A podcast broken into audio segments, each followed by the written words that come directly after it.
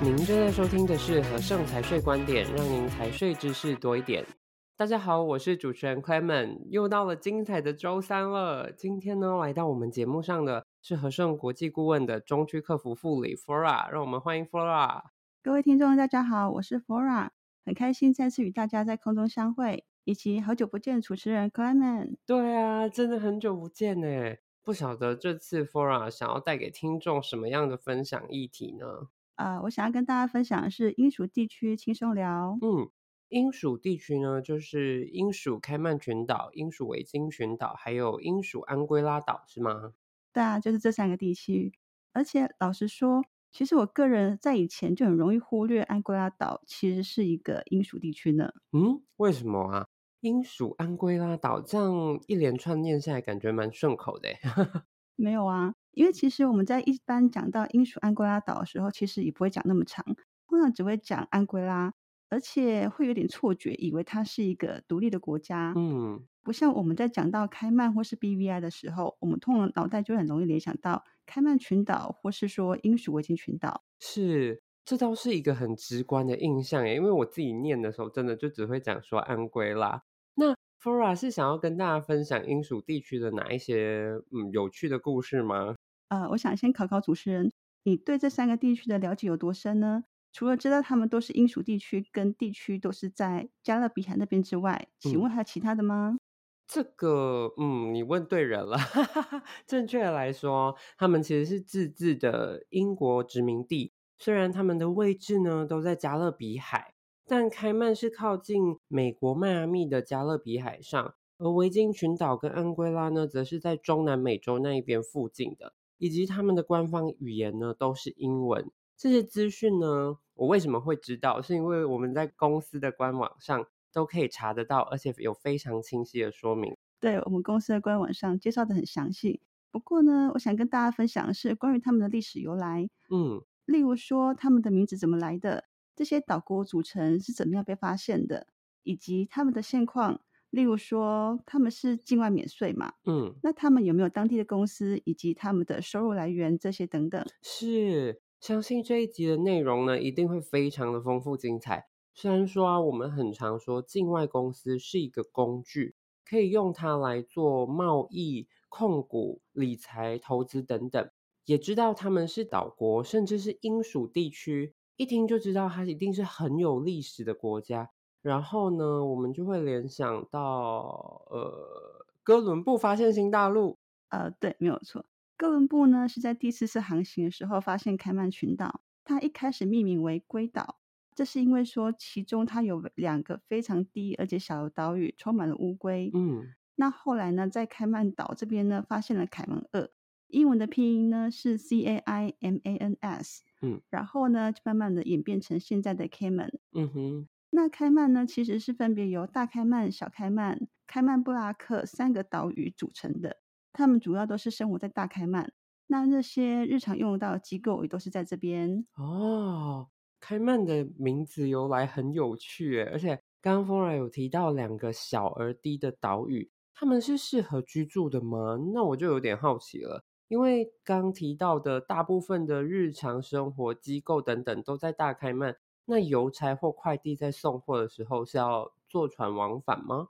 你还真的问对问题了，这还真的没有，因为呢，他们是在邮局设置邮政信箱，有信件或是快递收货的时候都是送到这里，然后他们会再去领取。嗯，一天大概可能往返几次。当然啦，他们也不需要邮递区号，所以客户常常会问说他们是不是邮递区号？那我们都会这样子跟客户解释跟说明。了解。那在开曼群岛上原本就有原住民吗？还是大家其实都是呃后来移居的？还有这些住民他们的现况是怎么样呢？嗯，当初其实在发现开曼的时候并没有原住民，现在都是因为后来一些各种历史情况才会生活在这边。它的总人口目前大概是六万人左右。至于说它的现况嘛，嗯，我们常说开曼是很著名的离岸金融中心，嗯，这还真的一点也不假。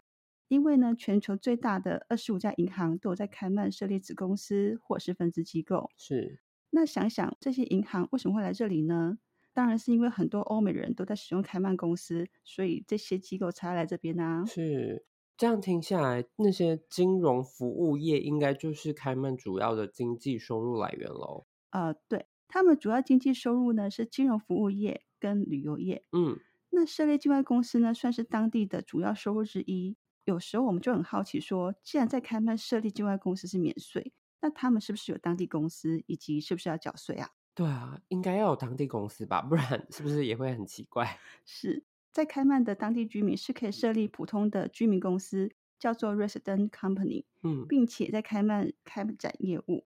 不过呢，这些是我在开曼的官方网站上查到一些讯息。毕竟我也没有认识当地的朋友，还真的不知道开曼居民是不是会设立公司跟开业呢？了解。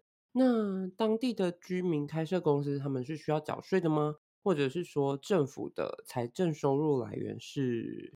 开曼财政收入呢，是来自于税收，例如说关税啊、进口税、旅游者税几个比较简单的税种。而且呢，他们几十年来其实没有开征过个人所得税、嗯，不动产税、遗产税等等。然后再加上源自于一九七八年由英国立法豁免缴税义务之后，那开曼在各种优势底下，逐渐成为国际与台湾企业海外营运很重要的一环。它也是成为全球百大金融中心之一。哇！真的，听完故事之后呢，我对开曼就有了更进一步的认识了，而且感觉岛上会很好玩。那我们请 Flora 再为我们导览一下其他的英属地区吧。好啊，没有问题。那我们来聊聊英属维京群岛 BVI 吧。嗯，不知道有没有人好奇过，为什么 BVI 的名字叫做 British Virgin Island？Clement，你曾经好奇过吗？嗯，BVI 的 B 呢是指英国，这个很明显嘛。那至于 V，当然知道是 Virgin，是处女的意思。也曾经在心里想过说，诶，为什么会取这个名字呢？是不是说这个岛屿是新开发的，第一个被发现的，或者是很纯洁的意思呢？对，我当初呢，其实也闪过这个念头。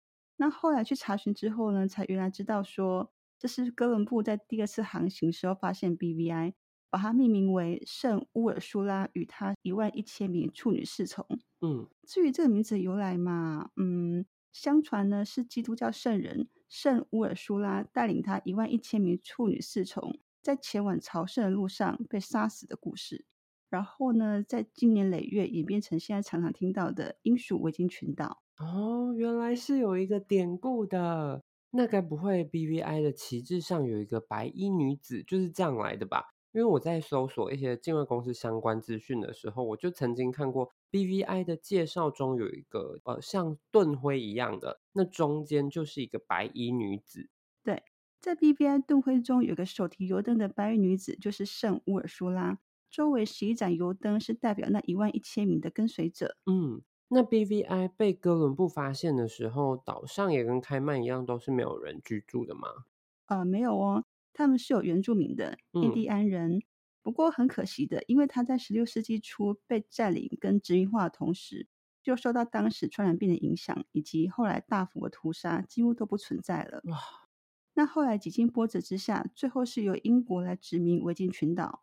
不过这中间倒是个有趣的故事，不晓得 Clement 有没有听过美属维京群岛呢？是在搜索资料的时候呢，我有看过。嗯，这个应该是因为历史原因吧，因为像萨摩亚也都有独立国家，萨摩亚也有美属萨摩亚。对，在十七、十八世纪的时候呢，丹麦呢先后取得了附近的三个岛屿，直到一九一七年由美国跟丹麦买下这三个岛屿，那英国就想说把属于他们的维京群岛改名为英属维京群岛，嗯，好来跟美属维京群岛做区分。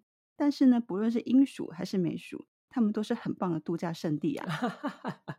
Flora，一听你这样讲，我就想到去年我们在空中相会的时候，你有提到说很想要找机会去我们这些常设的境外地区旅游，但是现在疫情还在延烧啦，不知道有没有机会在几年后来一趟 BBI 的国外员工旅游呢？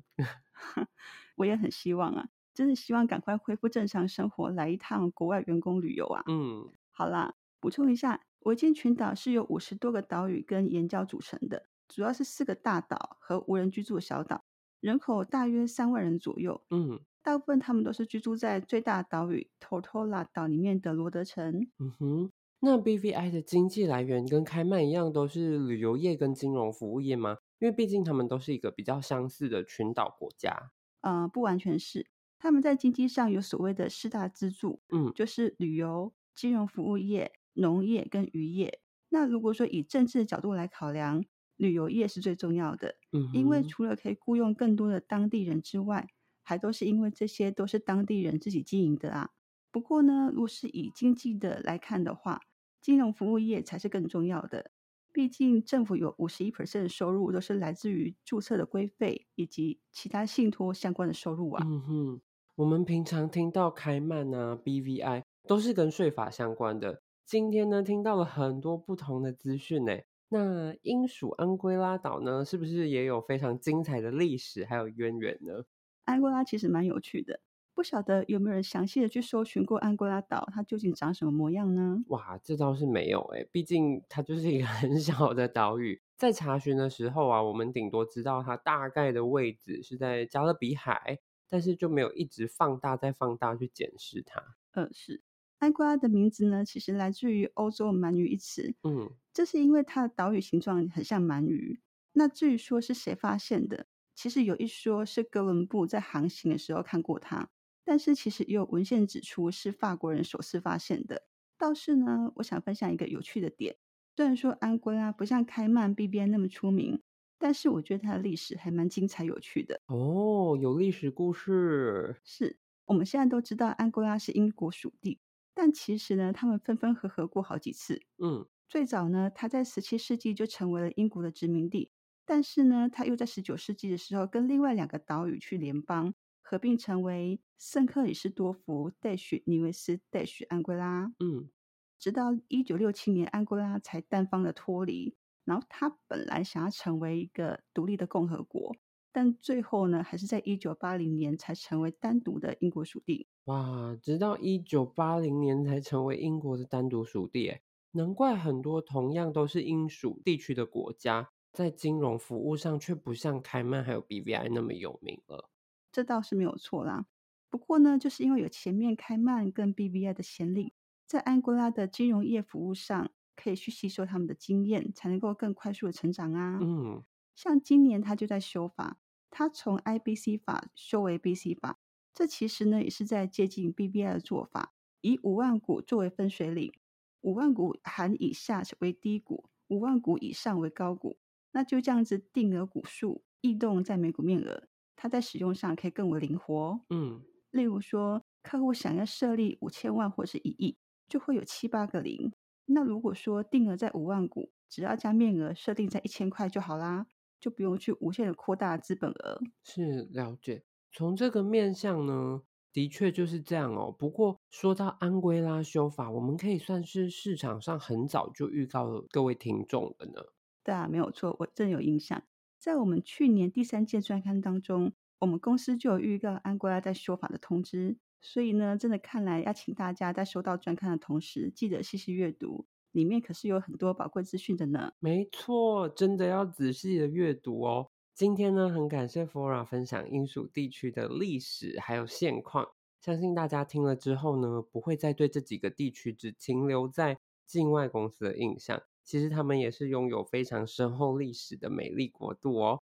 很感谢各位的收听，别忘了马上订阅频道，就能够准时收听和盛财税观点。也欢迎到 Apple Podcast 给我们五星好评及建议。